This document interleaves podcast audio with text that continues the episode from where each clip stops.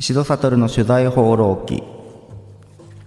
ここからはノンフィクションライターの石戸悟さんが今週気になった社会の動きについて語るお時間です、今日のタイトルが何が投票率を高めるのか、はい。うん、という話なんですよ。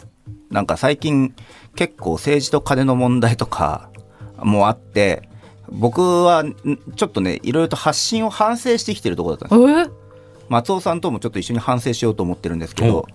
あの僕らよくほら自民党はたダメだよねと思うけど、かといって野党もねみたいな話をしがちじゃないですか、しがちですね。しがちなんで。これちょっとやめようと最近思ってて、はいはいはい。いやむしろいやあのやっぱお、まあ、ちゃんと強調していこうと思ったんで王道はやっぱ政権交代だと、うん。っていうのをあのやっぱりこう諦めない方がいいよっていうだって政治と金ので自浄作用が自民党に期待できないんだったらなんで野党にしようって話にならんのかってことなわけじゃん。はいはい。野党も言ってもね今の立憲のそうだけどあのいやいろいろ思うことはありますよ、はい。あのいろいろ思うことはあるけど立憲だってまあ上がりなりにも国民もそうだけどあの過去に一回政権取った経験はやっぱあるわけ、うん。でその経験者がいるわけじゃんっていうのと、まあ、あとその皆さんこれも賛否両論あるけど維新にしたって地方行政は一応やった経験者はやっぱ多いわけだから。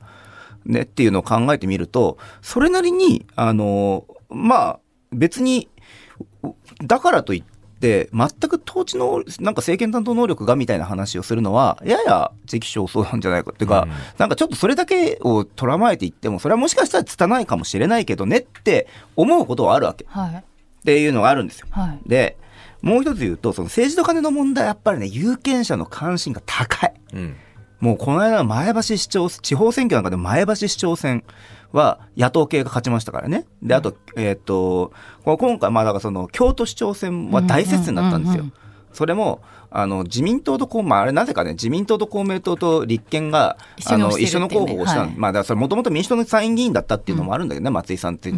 で、それもああるし、はい。あとやっぱりその、えーっと、まあ維新の候補がすごく有力だと言われちゃったから、うん。維新に京都市長を取られるぐらいだったらっていうのではいはいはい、まあ共同戦線みたいな形になったっていうのもあるんですけどうん、まあちょっとやや分かりにくい。そうちょっとより構図がねね構図が分かりにくい。与党と野党じゃなくなっちゃ分ってるんですよ。かりにくいんだけど、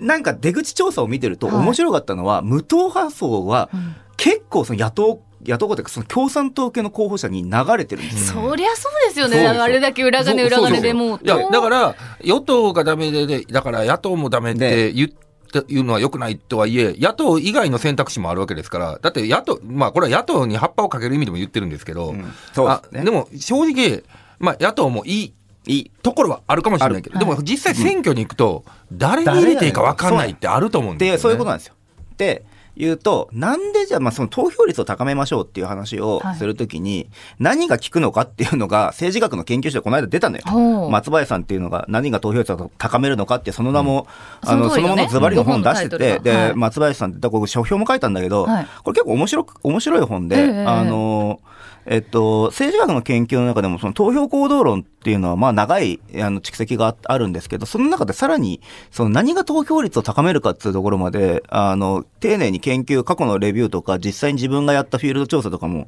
あのやってるんですよ。でまあ彼がの研究なんかでもそうだし一般的にもそうなんですけど、うん実は有権者は、うん。あの人たちっていうのは当たり前ですけど自分以外の有権者も含めてみんなあのこうコストとですねこの便益っていうんです、まあ、あのベネフィットとか。はいはい。この、えー、行くのめんどくせえなっていうのと、うん。うんでもなんかちょっと行ったらいいことあんじゃねえかみたいなのをこうやって天秤にかけてる。で、天秤にかけた結果、めんどくせえが上回るとはいかないと。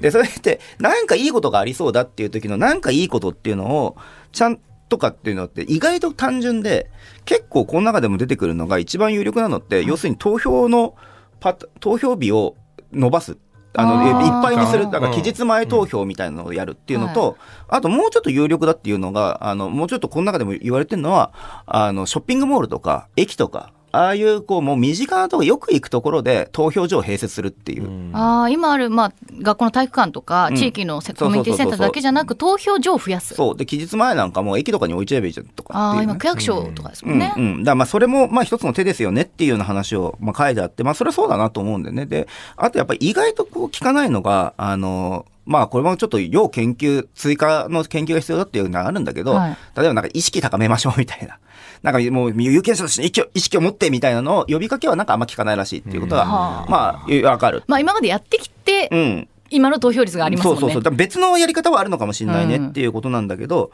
でもなんか他にも結構いろんな話があって、ええ。女性議員が多い方が、あの投票率がちょっとやっぱ関心を持つ人が増えるとか、あと新しい政党が参入することによる投票率の上昇っていうのもあるとか、はい。だから総じて言うと分かりやすくするってやっぱ大事なんだまあそうですね。そうそう。で構図としてねだからあの小泉劇場とか覚え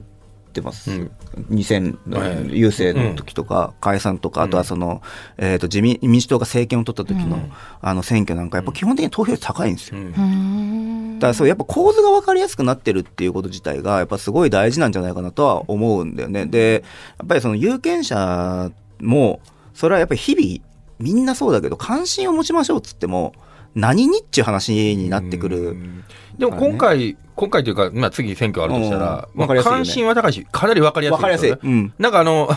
うちの子供、う上の子、中学1年生なんですけど、別にそんなすごいお嬢様学校とか行ってるわけじゃないんですよ。公立の中学校なんですけど、うんなんかやっぱり話に出るみたいで、岸田首相ってやばいの？っていう。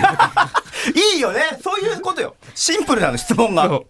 でもそういう話が中学生たちとやってるわけですよ。やっぱり。まあ投票権はないですけど、うんでもやっぱりあの注目はあるし、あるしやっぱりすごくあの、ね、あの、ワイドショーなんかでもあの様を見てったりしてったら、やばいって思うんでしょうね。議論になってないじゃんとうは、ん誰もが見ても、中学生が見ても、なんかいまいち噛み合ってねえぞ、これみたいな話にそ。のやばいにはいろんなものがね、が入ってるけど絡んでんだなって思いました。今今ね、若い子はね、あの、いいねっていう意味でやばいっていう。やばいでもそっちじゃなかった。そっちじゃないよな。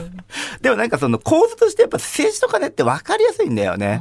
で、あの、まあ宗教のもん政治と宗教とかいろんな問題はあるけど、俺はやっぱ金、政治と金をで、一本ちゃんと構図を作って、はいで、野党もちゃんとその、まあある程度分かりやすくもうするっていうことに、で、あの、小選挙区でひっくり返るようなところなんて結構あるんじゃないかなと思うから、あの、こういう分かりやすさというのは、ちょっとね、忘れないでほしいなと思う。うんもうで、うん政治とかね、やっぱりいいテーマだし。はい。まあ、すごい、そ、それで今国民のね、気持ちがそうなってるのも、その肌感覚でわかるんですけど、ってなった時に、じゃあどう、具体的にどうなんですか？その、例えば野党共闘とか、やった方がいいと思うね。結局そこで、あの、気泡がばらけちゃうと、政権交代にはならないじゃないですか。いや、だから僕は健康、ちゃんとこの政権構想でちゃんと取っていって、で、今の日本の制度だと、まあ連立も生まれやすいしねっていう時の、その連立の構想とかも含めて、まあ言ってもいいんじゃないのって僕なんかは思う。そこまで踏み込んだ方がっていう。ただそれがうまくいくかどうかは、でもそれが政治家の役割だから。そこから先はさ、もう、ちょっとやか、だけど、あの、僕らが入り込めない領域ではあるけど、そそれをちゃんと調整していって、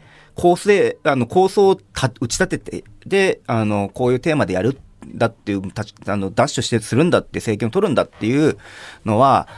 ちょっと野党側には見たいですよね。うんで、それはなんか、もしそういうのを見せるんだったら、僕はなんかやっぱそれは、あの、一つの選択肢で、はい。今の政治でいいのか、それとも変えていく方がいいのかっていうのって、これやっぱ究極的に分かりやすいテーマだから。こういうふう本来なんか二択のはずなんですよね。ただ自分が有権者になった時に二択じゃないっていうそうそうそう。本来は、だからダメだったら、今の政権がいいと思うんだったら政権にそのまま入れるいいじゃん。で、ダメだと思うんだったら、あの、他の政党に入れるしかないっていう時の他の政党の選択肢は広くすぎるけど、うんでもそこをどうにか分かりやすくしていきましょうっていう努力は野党側には求めたいところと。まあそんな感じ。で、それはでも投票率上がりますよ、これ。は。っていうことです。うん。これだけねいろんな思いを抱えてるわけですからね今のね、国民はね。そうそう。はい。まあいろんなやり方がありそうです。え今日は何が投票率を高めるのか。石戸悟の取材放浪記でした